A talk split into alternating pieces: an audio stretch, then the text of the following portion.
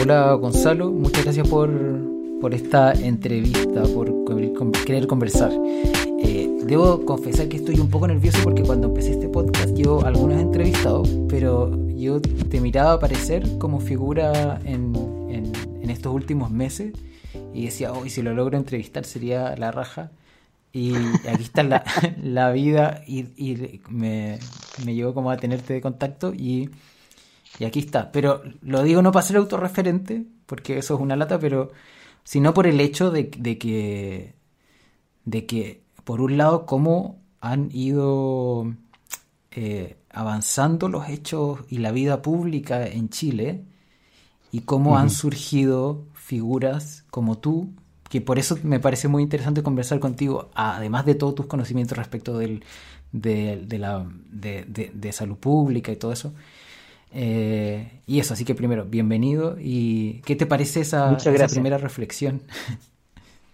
Muchas gracias. Sí, bueno, eh, la verdad es que ha sido una sorpresa para mí el transformar mi discurso en algo tan, tan público, que llegue a tanta gente o que pareciera tener bastante importancia eh, para algunas personas. y, en el fondo pienso que cuando me acuerdo que para mí un momento importante creo fue como en, mayo, cuando mm, después de estar escribiendo y desde mediados de marzo, en varias columnas, y di una entrevista, eh, fui a, a CNN, me acuerdo, eh, y me entrevistó Matamara.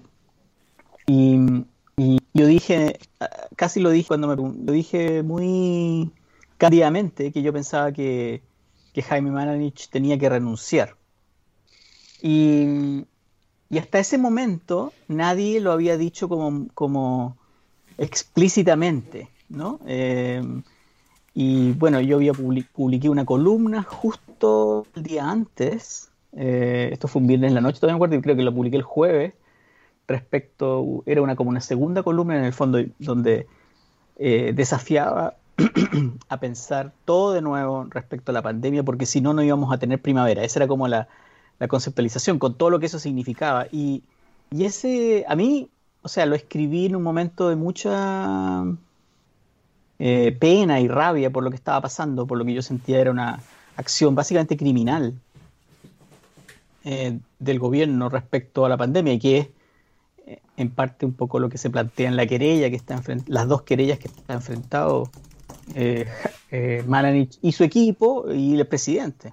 Em, y entonces, hasta ese momento, todavía pensaba que lo que yo estaba escribiendo o lo que yo estaba diciendo eh, tenía, o sea, tenía, era escuchado por algunos, como por algunos conocidos, por alguna gente interesada, pero que en el fondo no, no tenía esa relevancia tan grande, eh, como que hasta ni siquiera me lo tomaba muy en serio el que, que lo que yo dijera tuviera tal, impacto, ¿no? Y, claro, esa columna que salió en la segunda, em, he publicado como cuatro o cinco columnas en el diario desde, bueno, desde marzo, eh, sé que han tenido mucha relevancia para la gente que, gobierna, porque es, justamente lo publiqué en un diario que lo lee el segundo piso, ¿no? Pero nunca pensé que, que fuera tan, que capturara tantas cosas. Bueno, y ahí uno empieza a darse cuenta que, es responsable de, de, traer lo que yo llamo una cierta dignidad al discurso, y no solo mi trabajo, el trabajo desde el este grupo de la, Carta de los 40 y otros, ¿ah? y otras personas que han estado muy eh, atentas a lo que hace el gobierno y hay gente que yo he ido conociendo en el camino que, hacen un trabajo científico de evaluación, de análisis muy, muy interesante. Em, y bueno, a mí me sorprendió, yo, creo que por otro lado, eh, esta pandemia, las situaciones que suceden, generan ciertas personas que se transforman como una especie de, de los que concentran la energía, ¿no? Y, y claro, tenía una preparación en salud pública, pero además tenía una preparación en cómo son las comunicaciones, en los medios sociales, tenía una preparación en el área de desastre, eh, soy psicólogo además, entonces traía una perspectiva que creo que es multidisciplinaria y además trabajando con otra gente que es eh, también de distintas disciplinas. Lo, otro es que yo soy como de los más que tengo más años o tranco, por eso soy más viejo. Em, y por lo tanto, eh, esa experiencia creo que, hizo sentido en el contexto de lo que, de lo que está pasando, ¿no? Em, y tengo, y lo otro que, es interesante es que eh, es tan, siempre lo he dicho, es tan inepta la estrategia, em, es tan inepta la gestión, que no era tan difícil, no es tan difícil a veces eh, decirlo, porque no es que sea sutil la manera en que hacen las cosas, ¿no? Eh, por ejemplo, para darte un ejemplo del día, hoy día eh, se anunció una nueva estrategia que le llaman para prepararse para la nueva ola, para la nueva ola de contagio, ¿no? Y, ¿Y de qué se trata la estrategia? Básicamente lo mismo que siempre han hecho, que es básicamente tener más camas crítica y no es prevenir la enfermedad. Entonces, yo nunca pensé, fíjate que los, primeros meses de esta cosa, cuando empezamos a escribir y cuando escribimos la carta al presidente y todo eso, yo creo que muchos pensamos que podía haber algún cambio. Pensamos que el cambio de ministro podría generar la posibilidad de un cambio, pero nos dimos rápidamente cuenta que con el nuevo ministro todo iba a seguir igual. Pero te, duele mucho porque uno, uno hace este, esto de forma voluntaria y porque está preocupado, esperando que te escuchen. A esta altura sabemos que no te escuchan, que no te escuchan para cambiar, te escuchan, pero para controlarte, porque eres un ruido, haces ruido, ¿no? Y, ahora, y eso al principio como que le hablábamos mucho al gobierno, le hablábamos al, al poder, y ahora en realidad tratamos de hablarle más a la ciudadanía para que se, para que se cuide, informarla, tratar de colaborar, tratar de colaborar en lo que uno pueda. Me llama la atención de, lo que dices que, lo, lo, has mencionado en dos ocasiones, eh, que te duele o que hablaste desde la rabia, de la pena, el tema del, de como de hablar de los sentimientos y lo, lo ligo con otro, otro que me impresionó de tu discurso y el discurso de otras personas que se podrían como calificar en, algún momento como del grupo que podía haber sido moderado, por decirlo así, como gente académica, que es como ponderada, pero que pero que ahora estaba siendo y está siendo muy crítica. Y eso yo que, que, que como periodista sigo el acontecer no era algo que se veía antes. ¿Cómo, cómo interpretas eso? ¿Que engancha con lo que pasó el 18 de octubre o no? Sí. A ver, em, yo creo que hay distintas posturas. Yo creo que hay algunos expertos, investigadores, profesionales, académicos que tratan de mantener una cierta separación entre lo que consideran que es político de aquello que tiene que ver con, con la evidencia per se. Em, hay otros que están con, dudas al respecto, que están pensando cómo es esta relación. Para mí, desde un principio, la pandemia, y desde un principio en realidad, siempre he pensado que, es algo que trastoca o que cuestiona o que eh, saca a la palestra la relación entre la ciencia y la política. Y siempre da lo mismo la manera en que uno actúe, uno hace política. O sea, incluso el que el que dice que no le gusta la política, que es apolítico, que eh, no, no es cierto. O sea, siempre esa cualquier postura es una postura que eh, informa la política. Entonces, para mí, a, partir de este, todo este tiempo, cada vez más uno está hablando de política, porque al final la pandemia es un problema político, es un problema de cómo se organiza la sociedad. Eh, Chile presenta, aunque se niegue y aunque traten de minimizarlo, presenta de los peores índices en el mundo para un país que no debiera presentar peores índices, porque un país que tiene uno de los per cápita, por ejemplo, Latinoamérica, tenemos un per cápita altísimo comparado con otros países, somos el segundo después de Panamá. Eh, tenemos una historia de salud pública eh, que es buena, digamos, que fue muy destruida durante la dictadura y que nunca se ha vigorizado durante los últimos 30 años, pero, pero tenemos una historia de, eh, de éxito, de combatir la desnutrición, de combatir la muerte temprana al nacer, de, de, preocuparnos de cuestiones, de, cuestiones básicas, ¿no? De saber vacunar, por ejemplo, etcétera. Y, y claro, es súper deficiente, eh, la pandemia ha demostrado cuán deficiente es el sistema hospitalario en términos de infraestructura, por ejemplo, eh, cuán pocos son los recursos que se le asignan a la atención primaria, etcétera, etcétera, las injusticias al respecto. Y, y no debiera haber sido. Ahora, por otro lado, la pandemia visibilizó nuestra gran desigualdad, es nuestro gran problema. Esta pandemia, eh, básicamente, si uno lo pudiera resumir en una palabra, es, una, es un virus de la desigualdad. De, eh, mientras más desigual es un país, y es el terror de lo que sucede en Estados Unidos también, ¿no? Donde la desigualdad es muy grande.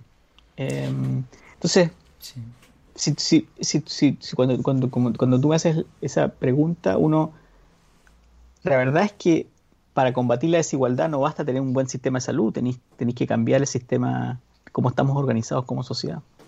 ¿Y siempre, siempre fuiste tan, tan crítico? o, se liga un poco con haber trabajado tantos años en el fondo conociendo este sistema y que ahora se está poniendo. A ver, eh, o sea, sí, eh, yo trabajé desde que salí de, o sea, de antes, yo eh, durante mi, mi estudio en psicología, yo trabajé, trabajé mucho tiempo en la hormiga, cuando la hormiga era una población, era una toma básicamente. Trabajé con niños que inhalaban neopren, después eh, trabajé en la población Los Nogales, ahí en, la zona oeste, em, eh, con, niños, con jóvenes drogadictos, em, y después me fui al sur y trabajé mucho en el área de derechos humanos. Eh, todo esto en tiempo de dictadura. Em, y bueno, y después yo me fui, me fui a estudiar afuera y mi trabajo de investigación primero estuvo muy ligado a todo lo que tiene que ver con la cosa de la violencia, eh, en la violencia contra la mujer en Chile y después eh, con, con, las determinantes sociales de la salud en Estados Unidos, como se han tratado los inmigrantes. Entonces siempre mi trabajo ha tenido una vertiente que es sistémica, que, que tiene que ver con cómo la sociedad habilita o no que un individuo o que una comunidad pueda surgir y, y cómo hay desigualdad. También estuve mucho tiempo trabajando en, trabajé un tiempo en el sistema catalán de salud, en la cosa de investigación en relación al inmigrante y después me fui, tuve cuatro años trabajando en el sistema de salud primario del País Vasco en España, mm. mirando las cuestiones que tienen que ver cómo, por ejemplo en España era mucho cómo el sistema de salud primario puede apoyar eh, que las personas se mantengan sanas y que, eh, porque en el fondo al final la prevención termina siendo lo más importante, ¿no? Que la gente coma bien, que la gente se ejercite, que la gente no fume, que si la gente toma alcohol, que tome poco, eh, que, que usualmente no basta decirle a la gente, ah, no lo haga o haga, tienes que, tienes que darle las condiciones, ¿no? Entonces, y después me vine, a, me vine a trabajar investigación en Chile hace cinco años atrás, eh, volviendo un poco a trabajar en el área de desastre, en el área de cómo eh, trabajamos el riesgo. Eh, y todas estas cosas se relacionan con esta pandemia. Esta pandemia es un desastre, ¿no? Es un, es un desastre, pero yo no lo veo desligado del desastre que venía durante la crisis que se produjo en octubre del año pasado, que venía de antes, venía, hay que, la gente piensa que todo ocurrió en octubre del año pasado, en realidad esto se venía, hay que acordarse las grandes manifestaciones por la cosa de la AFP, el gran movimiento de las mujeres, antes fueron los pingüinos, o sea, esto venía, se venía armando, los movimientos sociales no de repente se les ocurre hacer algo, entonces eso es algo tú no eres de los que de los que no lo vio venir, por cierto. No, y de hecho yo escribí, decía, yo se lo decía a la gente, se lo en reuniones, decía, oye, esto va a reventar, esto va a reventar. Eh, entonces la gente muy autocomplaciente, ¿no? Eh, esto va a reventar, esto es injusto, esto no puede ser, esto, esto, es, yo le conversaba, siempre conversando, y escribí algunas columnas, escribí un par de columnas sobre la memoria, sobre nuestra falta de memoria, nuestra, nuestra incapacidad de esta desigualdad, del maltrato de la naturaleza y cómo así estaba haciendo mucho trabajo en Cartagena y San Antonio eh, y en Valparaíso, en, los cerros, y, o sea, tú, tú no, si uno hace un poco de ese trabajo, uno sabe que, esto iba a reventar. Y de hecho, yo creo que todavía hoy en día pienso que la clase política, la élite, no entiende que esta aparente calma en este momento, porque es una aparente calma, hay una calma, entre comillas, puede que la gente se reúna en la Plaza de Dignidad los días viernes y todo, pero hay una cierta calma. Es una calma aparente, porque en el fondo hay como una cierta tregua, pero, pero esto va a reventar de nuevo si es que no respondemos a las demandas reales de la gente, o si, o si torpedeamos, por ejemplo, la convención constituyente y la llenamos de, básicamente si reproducimos un mini congreso, eh, que es como en este momento si la elección fuera hoy día, eso es lo que pasaría. Mm. Pero si eso sucede, eh, la gente, las personas, las organizaciones. Una desilusión tremenda sería.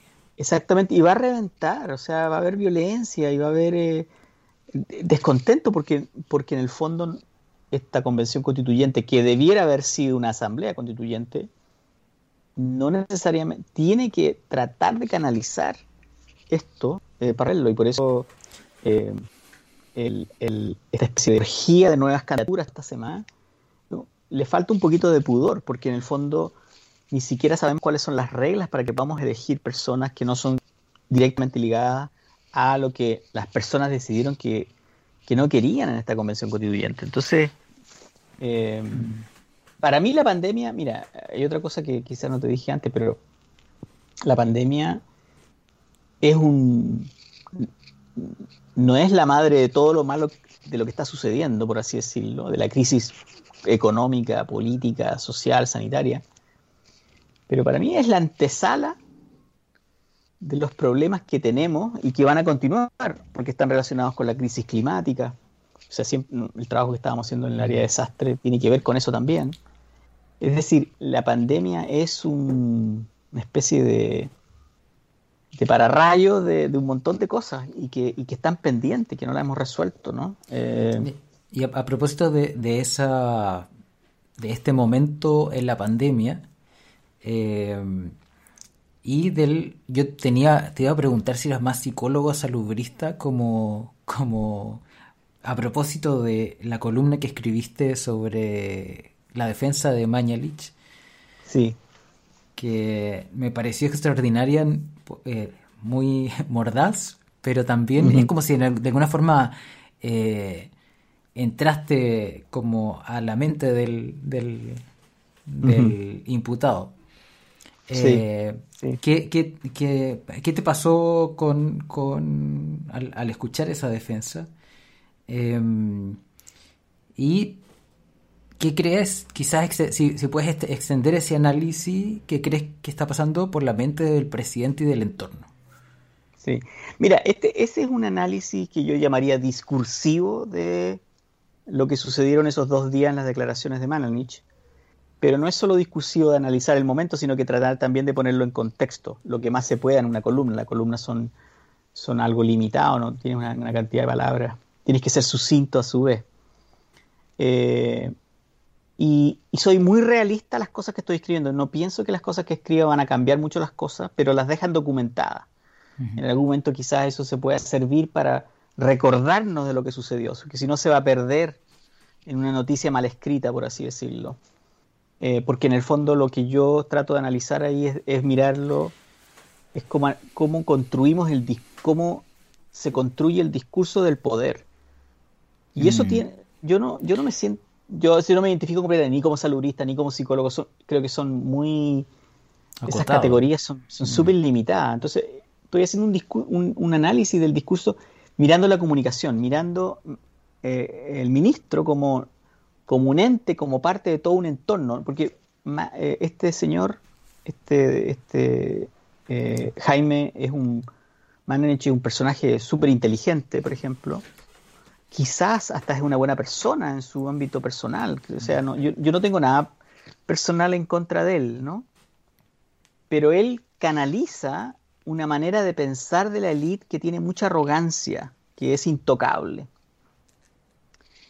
Y que no es solo él, o sea, pero que además incluye a, al entorno de Piñera, ¿no? al entorno de la presidencia y a la élite que gobierna, la, la, SOFOFA, la Confederación de Comercio, la, la CPC, todo, todo, el empresariado, eh, la gente que siempre sale en el, en el, en el Mercurio eh, entrevistado, el cuerpo de, por así decirlo, ¿no? No deja de ser eh, sintomático solo el apunte que, que tú hayas entrado a través del, del medio, de, de, la segunda, digo, porque en el fondo habla de que prácticamente se está gobernando a través de los medios, o sea, de, de, y de, de esos medios. Sí, bueno, los medios, mira, los medios tradicionales, los canales de televisión, de televisión abierta en general, funcionan un poquito como el departamento de comunicaciones del gran empresariado, ¿no? Claro. Y por supuesto hay pequeños intersticios donde uno se mete porque en el fondo los que están trabajando ahí no todos necesariamente apoyan esa perspectiva. Yo creo que hay visiones críticas.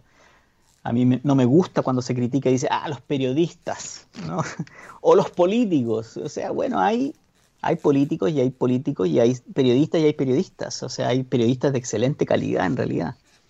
Eh, además, he aprendido a apreciar mucho del trabajo que hacen en este periodo también, de lo difícil que es poder operar dentro de los códigos que está de, lo, de lo permitido. Entonces, eh, a mí en la segunda yo creo que trato de, de, plantear cosas que todo el mundo habla, pero que no se atreven necesariamente a decirse, ¿no? Eh, a explicitarlo.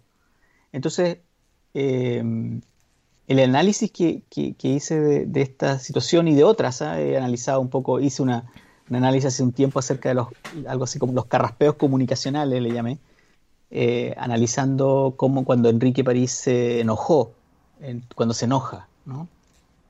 Y en el fondo, para darle voz a la idea que mucha gente, a esta suerte de locura que se produce cuando uno la escucha a las autoridades, ¿no? Eh, es el emperador que no tiene ropa, que alguien tiene que decirlo, digamos. Eh, y yo creo que cuando la gente escucha a este interrogatorio, la gente se queda con, ah, es un idiota, es un... Yo creo que hay que tratar de conocerlo para saber... Para, para, saber cómo funciona el poder, porque mm. eh, no es todo lo que dice él errado necesariamente. De hecho, él, él tiene algunas cosas, observaciones que él hace que son extremadamente certeras, ¿no? Pero ¿qué propósito sirve, ¿no? Y qué es lo que está tratando de hacer. Y, y es muy interesante porque cuando tú estás siendo imputado, eh, cuando eh, estás siendo perseguido, aunque todos sabemos que al final no va a pasar nada, em, pero sí yo creo que ahí hay, hay que ocultar cuáles son las verdades que aparecen. O sea, yo Mira, en la dictadura uno leía el diario, leía el Mercurio, la tercera, y uno tenía que leer entre líneas para saber cuál, cuando no había, sobre todo cuando había alta censura en los primeros años, no había ningún medio alternativo. Uno leía todo entre líneas para descubrir qué se estaba diciendo por ahí que tenía visos de verdad. Entonces uno, uno aprendía a analizar el... Yo creo que hay que tratar de hacer lo mismo acá y, y, y ver qué es, qué es lo que están tratando de instalar en el público. Y eso es lo importante, porque eh, eh, a mí no, la verdad es que no me da tanta rabia, lo analizo como un objeto, es, como, es casi un objeto de investigación para mí, no, no, no tengo una cosa como una rabia eterna, es como la gente se enoja con tal ministro, en realidad cada ministro, por ejemplo, eh, hay un ejemplo ahora, nombran a los ministros de Interior, y van, van reproduciendo lo que es necesario en ese contexto de ese sistema. ¿no? Em, yo creo que eso eh, es lo que trato de hacer en el análisis. Y, lo otro es tratando de analizar la realidad, no necesariamente lo que uno quisiera que fuera. Mm. Porque a veces eh, el análisis se hace desde la perspectiva de lo que uno quisiera, no de lo que es. ¿no? Y en ese sentido, trata de ser evidencial, no basarse simplemente en las creencias. Por supuesto es crítico y por supuesto uno hay un sesgo de lo que uno cree que debiera ser, pero lo dejo claro también, ¿no? Eh, y, es mordaz también, un poquito irónico a veces, porque eh, es la única manera como de, de, articular la frustración que produce que estas personas son las que son las que toman decisiones tan importantes, ¿no? Y de, enfrentar los eufemismos también, siento. Hemos vivido tanto tiempo con tantos eufemismos.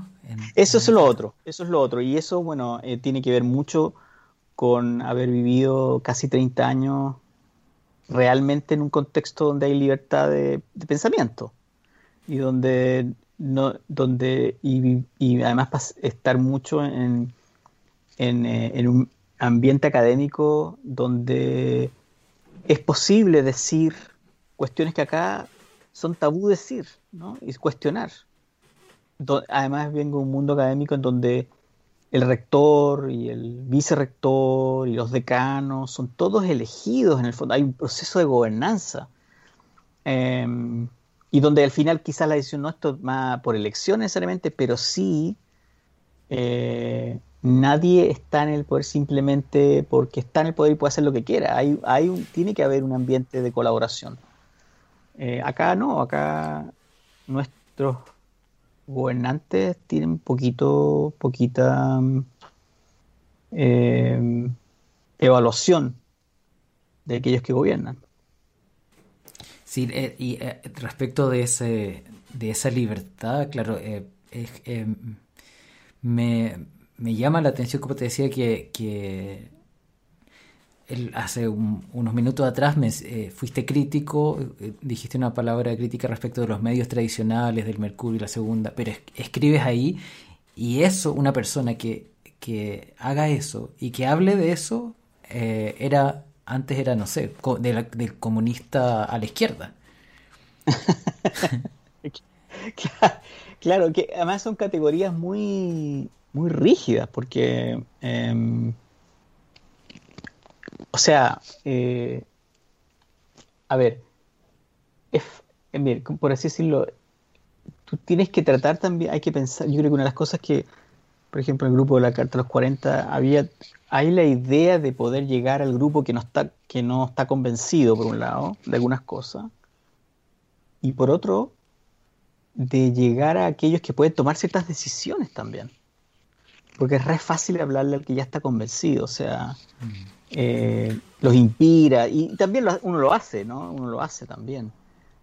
Pero hay distintas audiencias y por eso a veces, por ejemplo, eh, no ahora, porque no me invitan mucho a la televisión ahora, eh, pero cuando iba a un matinal, a veces tenía tres minutos, pero sabía que esos dos minutos, aunque tuve que esperar toda la mañana, iban a tener un impacto mucho más grande que si escribía un sesudo, una sesuda columna que la lee la gente que, que lee columna, digamos, que es poquita y que, que se desaparece. En cambio, tú metes una cuña en 30 segundos en la televisión y eso lo escuchan miles de personas. Em, entonces son distintos medios. Eh, y, y bueno, con la esperanza, digamos, de instalar un discurso que es distinto. Eh, porque también en la televisión abierta hay, hay censura, o sea, eh, y claro, uno puede explotar y nunca más te invitan, por ejemplo, o no es mi estilo, eh, tendría que decir cosas como, no sé, como violentas o agresivas y no es, no, necesariamente es lo que me, a, propósito de eso, como para eh, eh, preguntarte sobre el tema del COVID, eh, pero a propósito de, lo que acabas de decir, de la fake news, del estilo Trump, de esa violencia deliberada para generar, ¿qué, qué, opinión tienes del entorno y de, y de Chile? ¿Para dónde vamos? ¿Qué, qué mirada te mm. merece? Hay, hay gente que está criticando a Pamela Giles por eso, por ese, por ese populismo o esa verborrea, no bueno, yo diferenciaría diferenciaría cosas, o sea, eh, todavía siempre me, me hacen la pregunta, y de hecho siempre aparece la Pamela Giles, bueno, generacionalmente somos de la misma, más o menos de la misma época, quizá ella un poquito más joven. Em, y que yo no entiendo muy bien por cómo es que ella tiene un, impacto, tan grande em, en conseguir algunas cosas. Es una cosa que todavía no, eh, no, lo entiendo muy bien, porque es un estilo que, em, que a ella, o sea, que es, que es desafiante, ¿no? Eh, pero ese estilo desafiante también se da en gente, en otra gente, y nadie la critica por eso. O sea, hay gente en el mundo conservador que dice cosas que son realmente eh, violentas, no, que, nos, que no tienen, que no, que incluso yo diría que la, la, Pamela es como inocente en ese sentido, es como, eh, tiene un, hace un, juega un juego eh, que me parece auténtico en cierta medida, a pesar de no necesariamente es el estilo que, que es un estilo que, se, que va a agotarse quizás, no, no, no lo sé, no, no, lo puedo leer bien, pero desafía a otros. Em, y si uno piensa en, el primer 10%, em, y creo que de ahí viene su... su ella, ella es capaz de movilizar un, una cosa que, que moviliza a mucha gente, ¿no? Em, o sea, ella tiene una capacidad de eh, atraer, eh, de sentir lo que una gran masa de personas dispuesta a movilizarse siente. Y eso es un poco ser político también, ¿no? Entonces, eh, hay, una, hay una suerte de hipocresía, lo he dicho varias veces, en la crítica a su gestión. Em, independiente si estás de acuerdo o no, que es un poquito hipócrita, porque en el fondo hay otros que movilizan, se movilizan de otras maneras que yo encuentro que son violentas que son agresivas. O sea, la presidenta de la UDI, por ejemplo, o la Pepa Hoffman, o gente de ese estilo, que eh, defienden el status quo, ¿no? Básicamente descalificando a otros, ¿no? Eh, y eso, no sé si eso es lo que hace la Pamela Giles. la política es teatro también, ¿no? Em, pero, por, pero por otro lado, por otro lado, creo que si uno lo piensa en la convención constituyente, por ejemplo, no sé si puedes tener 155 personas tratando de hacer política de esa manera. No sé si, no sé si, si la conversación funciona solo con individuos capaces de hacer ese tipo de cosas, ¿no? Como que eh, va a ser difícil eh, interpreto, interpreto en lo que dices una, una cierta propuesta de pasar de esta política como del poder agresivo a la empatía que al parecer te interpreta más, no sé. Y, pero aprovecho para hacerte la pregunta, ya que hablaste de la convención. ¿Te ves como constituyente? Eh, sí y no. O sea, em, yo creo que los constituyentes tienen que ser personas que tengan un acceso y tengan una capacidad de canalizar comunidades, territorio, movimiento, ideas, y que no sean simplemente individuos con ciertas capacidades. Yo creo que en Chile hay cientos, miles de personas con muchas capacidades eh, y que es, entre comillas, volviendo al, tema inicial, es uno de los grandes penas del manejo de la pandemia, porque hay gente capacitada para poder liderar una buena estrategia para la pandemia a, todo, a lo largo de todo Chile. Em, pero entonces cuando tú me preguntas la pregunta, ¿me veo como constituyente? Eh, me veo como constituyente si es que no van a haber muchos constituyentes como yo. Em, porque se necesita realmente una gran diversidad en esa convención constituyente, por un lado, una gran diversidad, se necesitan todo tipo de perspectivas, todo tipo de educaciones, todo tipo de formas de trabajar, se necesitan eh, personas con conocimiento íntimo del país completo, no solo de la región metropolitana y no solo de ciertas comunas de la región metropolitana, no solo del distrito 10, por así decirlo. Esta convención tiene que ser, eh, tiene que no solo ser representativa, tiene que traer personas que tienen distintas sensibilidades, pero además personas que puedan conversar con otros afuera, de modo de ser eh, responsables frente, como dicen en, los gringos, que tengan accountability, que sean, que sean responsables frente a otros, que sean auditados por otros en los territorios o en los movimientos sociales o incluso en los medios sociales. Hay, hay algunas personas que, que están en continua interacción. Por ejemplo, esta columna sobre el imputado Manovich, en el fondo la hice a partir de una serie de observaciones que yo hice vía tweet en el, y, que, y con reacciones de las personas, lo que me decían, lo que me informaban, lo que agregaban, y ahí uno va como armando un... entonces, tiene que ser alguien, no puede ser alguien que simplemente se levantó el día lunes y dijo, ah, yo puedo ser parte de la comisión constituyente, ¿no?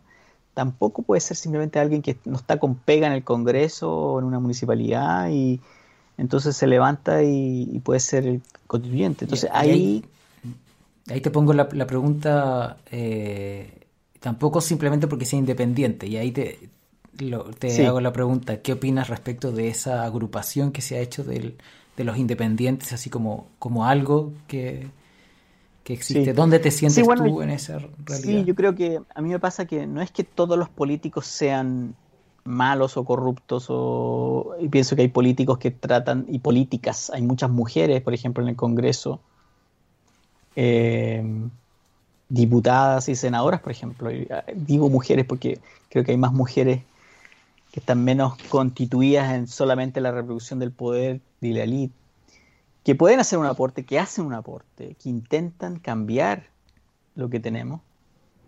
Y, y yo creo que pasa lo mismo con la cosa de los independientes. O sea, hay independientes y hay independientes. Hay independientes que son parte de movimientos sociales, que han demostrado capacidades de liderazgo, que traen a la mano no solo su experiencia individual, pero la experiencia de toda una comunidad, cualquiera que sea ella. Y entonces y eso hay que verlo también en términos de regiones, porque en regiones también eso existe, que tienen que poder ser capaces de, participar. Y yo participo de la comunidad por la dignidad, pero también he sido considerado como precandidato a partir de una coalición de partidos. O sea, se me ha ofrecido ser precandidato y, y es algo que yo estoy dispuesto a aceptar si es que las condiciones se dan para que así sea. Eh, no porque, porque yo crea que soy el mejor y que, o sea, si hace sentido hay que hacerlo, si no hace sentido desde el punto de vista de, poder eh, colaborar de verdad, eh, hay mucha gente calificada, ese no es el punto.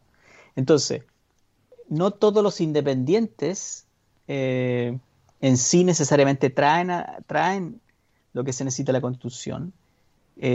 Y los independientes tienen que ganar porque son parte de ciertas ideas. Por ejemplo, yo pienso que tiene que ser una constitución neoliberal, antineoliberal, que tiene que ser una constitución eh, donde la naturaleza es centro, donde la justicia ambiental es centro, que es antipatriarcal, que, que es eh, donde la, hay participación real de la ciudadanía en las decisiones, donde no se concentra todo el poder en la presidencia etcétera, etcétera, etcétera. Eso aparte de, de cómo, de qué tienes que poner en esa constitución, bueno, aparte, por supuesto, los derechos humanos, pero qué tienes que poner en esa constitución para que no sea simplemente una lista de demandas.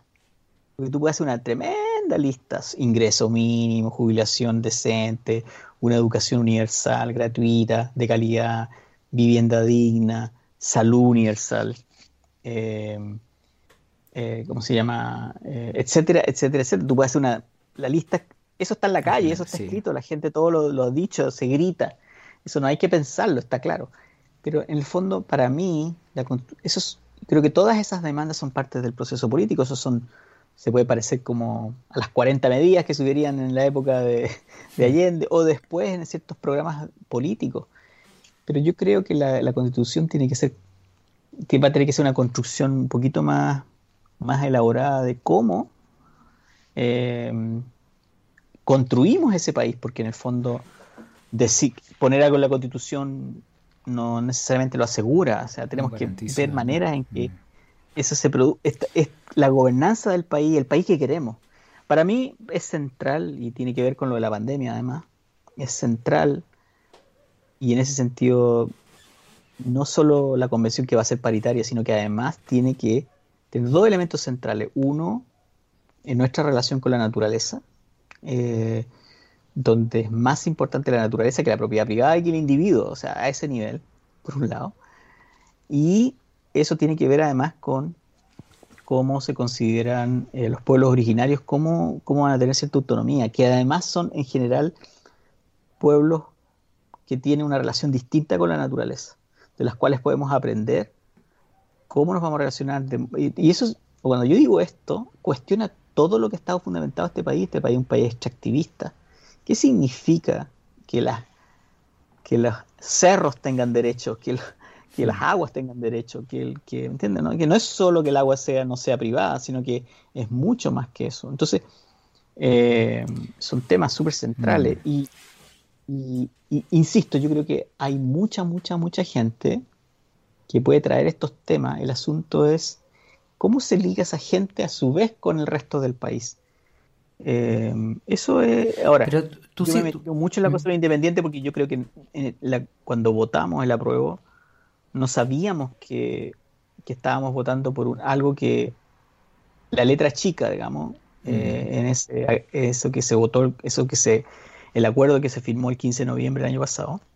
Esa letra chica es básicamente la reproducción de la, en la convención constituyente de lo que es el Congreso, de cómo se elige el Congreso. De hecho, se va a elegir a la Convención Constituyente de esa manera, o sea, de la misma manera que se elige el Congreso. Pero tú entras a este debate pensando en, después en seguir, o, más que como en el sentido de expectativas como políticas así duras que puedan tener, sino em, con el sentido de que los independientes que entran tienen una responsabilidad para lo que sigue, porque en el fondo al menos desde mi punto de vista, son los que vienen como a airear este, este sistema. Los que, los que tengan voz ahora van a tener un rol para adelante, no solo por la constitución. Exacto, independiente de lo que pase eh, en la elección, o sea, lo que sucedió, nuestra, la revuelta, digamos, como la llaman, eh, la revuelta de, de octubre, es una revuelta de la ciudadanía a la manera de hacer las cosas, ¿no? Y eso, eso lo tenemos que, eso tiene que estar eh, representado en esta nueva constitución, en la manera de hacer las cosas. Ahora, eso debería estar representado ahora, o sea, el Congreso, de hecho, no necesariamente ha escuchado esa demanda realmente. Yo creo que todavía la élite política piensa que esto es una transición, que todo va a volver a la normalidad.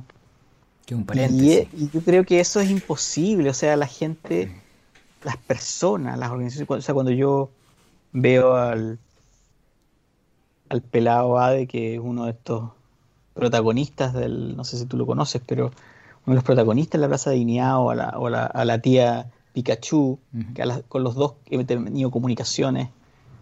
Eh, o sea, personas, una, uno, una persona que se enferma de cáncer, que está a punto de morirse, y se mete en esta cuestión y ahí está, ahí está con su cáncer, por así decirlo, tratamiento, y está peleando en la plaza. Y después tienes a la Pikachu, que es una, es una mm, emprendedora de, de, transporte escolar. Ella maneja su, su, su, su, bus escolar, por así decirlo, y que está eh, disfrazada de Pikachu y, que en el fondo... Y a mí me parece que lo que hace ella es muy parecido a lo que hago yo. Ella trae un cierto optimismo, un cierto discurso a, a, mm a, lo que está pasando y estas dos personas a su vez están ahora, están organizados, están conversando, están llamando a la gente a ellos, tienen su propio eh, idea y es, tú no los vas a guardar simplemente en un cajón. O sea, el pelado y la tía Pikachu y otros em, eh, tienen un, discurso que tiene que, que simplemente no lo puedes envasar en la política tradicional en las manifestaciones todos los días, no. O sea, son muchos, son eso, pero además representan toda una manera de, pensar el espacio público. Una, renovación del lenguaje también. También, también, también. Que no es, tampoco, tampoco existen en el espectro de lo que es la izquierda-derecha, existen otros, en otras... Eh, cortes, otra, En otros cortes, en, otras, en otros axis, por así decirlo. No, mm. no, no, es el, a lo que estamos acostumbrados y yo creo que, bueno, también lo representa el movimiento de las mujeres. Eh, eh, tiene que estar el grupo, las movilizaciones que hicieron en todo este periodo y antes, está todo el movimiento de la, de, la F, más FP, etcétera, etcétera. O sea, todas las adolescentes, como yo digo, que saltaron las vallas, tienen que estar representadas, tiene que haber una representación de ese mundo. Pero tú eres, eh, eres optimista a este punto, eh, eh, digamos, noviembre del 2020, mitad no sé de noviembre. ¿Qué significa ser optimista? O sea, es a mí me, es un momento muy difícil eh, un momento muy de una crisis muy grande. Em, pero lo que, lo que me gusta, a ver, me gusta la parte que se está haciendo más explícito. Lo que ya existía, ¿no? Se hace muy mm. explícito. Hay un cuestionamiento de la élite y de, y de una manera de pensar las cosas. Eh, ahora, eso no. Eh, es decir, yo creo que este es un proceso largo, nos puede tomar una década o más. A mí me gustó una, frase. Yo estuve en España en el 2000. Ah. Mira, estuve en España en 2004. Cuando estaba todo el movimiento de las plazas. ¿no? Las toma las plazas. En Madrid, en, todas las ciudades grandes, en Barcelona, en Sevilla, en todas partes. Y, y tomó, no sé, tomó hasta ahora recién 15 años para tener finalmente un gobierno de coalición más progresista. Mm. Eh, los procesos políticos no son cortos, entonces nosotros, si uno si alguien cree que va a bastar el año para que la que es de construcción de una constitución para que se resuelva una serie, no, esto hace, este es un parte, es solamente parte de un proceso político. No es, no, es el fin ni es solo un, un pedacito importante, pero es un pedacito. Mm. Entonces, si, si, lo miro a largo plazo, soy optimista. En el corto plazo va a haber mucha frustración. Mm. me, me, me, quedé con una frase de la, de la diputada Alejandra Sepúlveda por el, por el debate del 10% el, el, la semana pasada que dijo eh, que el gobierno trataba de, O sea, que a veces se trataba de desvestir un santo para vestir a otro, pero dijo acá, ahora todos los santos están piluchos. y como lo que tú dices, como que va a haber un momento en que hay que vestir a todos los santos o darse cuenta de que, de que todos los reyes están desnudos, no sé, como... Exacto, y, mira, eh, es muy difícil cuando tú tienes privilegios, cualquiera sea el privilegio, mm. El del dinero puede ser, el de las propiedades, el de la industria, el del, del género, si eres hombre, el de, ¿cómo se llama?, del control del poder político, el del control del conocimiento. Todos los distintos tipos de privilegios a veces se mezclan todos juntos. Nadie los deja ir porque de buena onda. O mm. sea, eso ocurre en una, en una lucha, en un, en, un, en un conflicto, es un conflicto social. Y yo creo que, eh, eh, mira, yo viví en Chile toda mi juventud y parte de mi juventud adulta, mi, comenzar mi trabajo profesional en dictadura. 15 años. Solo estuve fuera por seis meses en ese periodo, en dos, en dos periodos por seis meses. Y, y fue duro, em, fue extremadamente duro, pero nos tomó 15 años para sacarnos encima la dictadura. y, vale que los que vivimos en los 80, en los 70 y los 80, sabemos lo que es una dictadura, o sea, y, sacarse de encima, por así decirlo, la, atadura de, este, del modelo que se ha integrado desde dictadura y durante la transición de los 30 años, nos va a tomar tiempo va a tomar tiempo.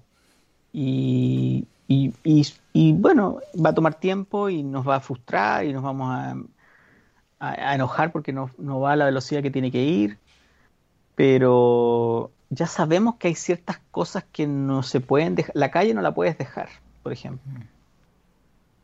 Los espacios públicos eh, son nuestros. Eh, no solo la Plaza Dignidad, también la Plaza de la Constitución. ¿Por qué la Plaza de la Constitución no es nuestra? Porque em, y lo digo simbólicamente y literalmente, ¿no? Em, y insisto, o sea, esto es largo. Y, bueno, y es, mira, esto es lo que pasa en Estados Unidos con, la cosa de los derechos civiles que empezaron en los 60. Todavía hoy en día, con lo que pasó en este verano, ah, con, la brutalidad policíaca y todo eso, todavía está presente. Son, son procesos largos y nuestro nuestra aristocracia chilena eh, no, no, no, se va a ir para la casa simplemente porque no vayan a salir elegidos para habitar el Palacio de la Moneda el próximo año. O sea, ellos van a seguir, ellos van a controlar una parte del poder y no, no se va a ir así nomás, ¿no? Oye, y, y, mm, eh, eh, tenía más preguntas del COVID, pero no, era el tiempo. Eh, a ver si... si... Bueno, me, tengo una frase tuya, dijiste, esta cuestión nos va a dominar la vida este y el otro año. Por ahí estaba citada. Quiero saber qué opinas de, de ese diagnóstico que tú mismo hiciste. Un poco con el ánimo de de que ya, según entendemos la mayoría, se está cerrando una etapa de, como de la primera ola y estamos a puertas de esperar una, una segunda ola. Eso es como lo, que, lo que se está hablando, ¿no? Y quizás hasta este punto... ¿Perdón? Ese es el discurso. Claro, entonces a este, a este punto eh, es así y, y, y qué se ha hecho bien, qué se ha hecho mal y, y qué, qué viene para adelante.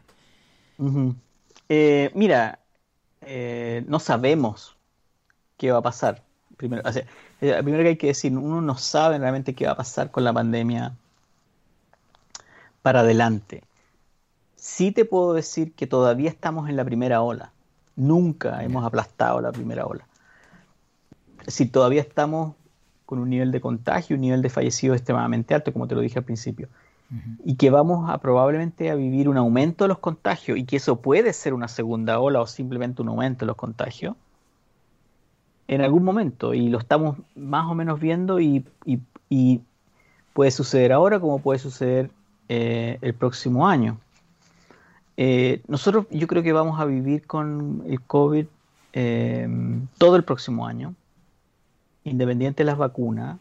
Las vacunas no son simplemente una bala de plata que lo resuelve todo. Hay muchos tipos de vacunas, hay muchas complicaciones, no sabemos bien.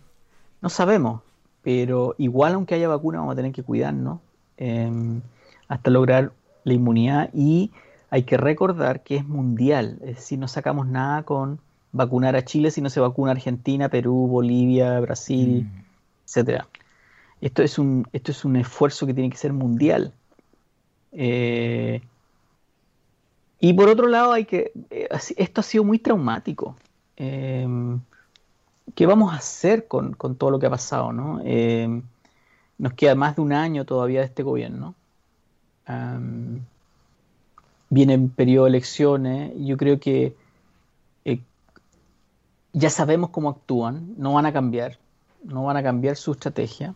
Eh, su estrategia es crear un discurso de que se terminó y que estamos vamos a entrar a la segunda ola y aceptarlo y ya, entonces vamos a tener que cuidarnos, vamos a tener que organizarnos para cuidarnos, aun cuando, eh, eh, eh, insisto, no sabemos muy bien cómo va a sucederse, pero si yo pudiera hacer una predicción, uno diría, ¿por qué no vamos a tener la misma situación que tienen otros países? Esa es la, países como mm. España, como Italia o como eh, ¿quién dice? O sea, nosotros no hemos tomado medidas que nos permitan impedir eso. No, hemos tomado las medidas que tomó Nueva Zelanda, Australia o los países asiáticos. Nosotros nos comportamos mucho más como muchas de las regiones en Estados Unidos y, muchas de las regiones en Europa. Entonces, no, no tendríamos por qué ser la mm. excepción. Y tampoco suponer que va a cambiar esta estrategia de, interponer los, intereses económicos.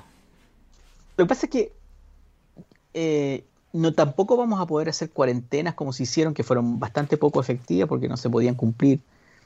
Eh, pero hay que tomar decisiones, en algunos momentos vamos a tener que tomar decisiones radicales y no necesariamente es encerrarnos por meses. Pero sí, si, si en algún momento hay que encerrarse, que sea por tres semanas y que sea efectivo, y para eso tienes que parar la actividad laboral. Mm. Pero pararla por tres semanas, de verdad. Eh, dejando lo mínimo funcionando, lo mínimo mínimo, no la actividad extractiva, solamente la actividad que te permita que podamos comer, tomar agua y tener electricidad. Pero lo demás debería parar.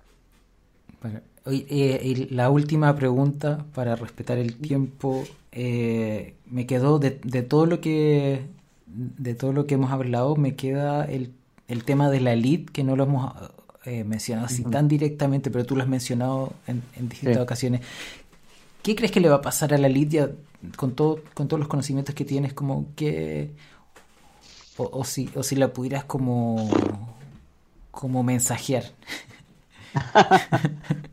Em, mira, la elite cambia cuando se siente amenazada. Es lamentable. No, no entiende a partir de un discurso interesante. Ahora, eh, yo creo que tampoco se puede dicotomizar. O sea, por ejemplo, tú y yo aquí conversando, haciendo un programa eh, a mitad de semana, eh, somos parte de la elite, porque podemos, mm. elegimos contratar, tenemos un aspecto de elite, ¿no? que nos hace, ahora, nos hace más convencible porque no hay mucho que perder también, ¿no? O sea, si yo no tengo una casa, si yo no tengo... Eh, no me importa mucho si, si, decimos que vamos a socializar más cosas, ¿no? Eh, si vamos a decir, vamos a subir los impuestos porque si yo no gano tanto o no gano, eh, entonces, hay un, es, un proceso, es, ese es el conflicto, o sea, que aquellos que tienen más poder sean capaces de, tengan, tengan que retribuir, distribuirlo, porque si no van a ser eliminados, básicamente. O sea, esto, es, esto pasa en las relaciones de pareja, cuando eh, los hombres en particular son desafiados por su pareja para decir, oye, vamos a tener que ir a terapia porque si no, yo me voy de la casa. Entonces, el privilegio que tenía se pierde porque el otro te deja. O sea, si, la, si en algún momento los chilenos dicen, oye, nosotros no vamos a trabajar más en tus industrias, a no ser que tú distribuyas tu riqueza, eh, ya no es un asunto de, que yo tengo la razón o no, sino que simplemente tengo que eh, dejar espacio. Si yo digo vamos a paralizar el país, si es que tú no desprivatizas el agua, no va a haber ninguna exportación de palta en el siguiente mes porque te lo vamos a hacer imposible, te aseguro que eso va a cambiar la manera de relacionarse en relación al agua. O sea, la única razón por la que estamos conversando acerca de una convención constituyente hoy es porque el país paralizó en forma masiva y se volcó a las calles en forma masiva en octubre y noviembre. Es la única razón. No hay otra, no es porque de repente se dieron cuenta que era importante. Em, y, lo y por supuesto en la letra chica lo amarraron, pero, pero fue porque se sintieron que, o sea, ¿cuál era la preocupación? Lo, reconocen los diarios, ¿cuál era la preocupación fundamental el 25 o esos días en la moneda? Era que la gente llegara a la moneda y que no pudieran pues. controlarlo y que se tuvieran que básicamente sacar con helicóptero al presidente. Esa era la preocupación que tenía en la mente. Em, y en el fondo hemos tenido paciencia, ¿ves? Los hemos dejado que no los hemos tocado. Entonces, esa, ese miedo, esa amenaza, los hace repensar. O sea, cuando es tan masivo, pero aun cuando sea súper masivo, igual nos quieren aparecer como que es la mitad y la mitad. O sea, si, si la relación es 78-22, asumamos que hay algunos que, que no son pero si la relación es más de dos tercios en contra del otro tercio, pero vemos programas de televisión, radio todos los días que igual eh, nos hablan de que hay uno y uno, ese es claramente, la élite todavía no ha entendido la gravedad de la crisis. Esa es una de las grandes cosas que yo creo que la gravedad de la crisis no la entienden porque le escribes una buena columna. Es porque te opones a su a que puedan seguir beneficiándose. Em, eh, eso. Bueno, muchas gracias por, esta entrevista muy, muy entretenido por, por los diferentes ámbitos que, maneja, así que muy bueno. yo te quiero dejar comprometido para que cuando termine el COVID podamos hacer otra, otra revisión Genial. de qué ha pasado. ¿Sabes cuánto tiempo va a ser eso? Sí, ¿sabes cuánto tiempo? Sí. bueno, muchas gracias. Vaya un giro en, en, cómo se cómo, cómo, lo trabajan el COVID, puede ser muy interesante conversar. Muchas, gracias. a ti. Muchas gracias, Gerardo. Gracias, gracias.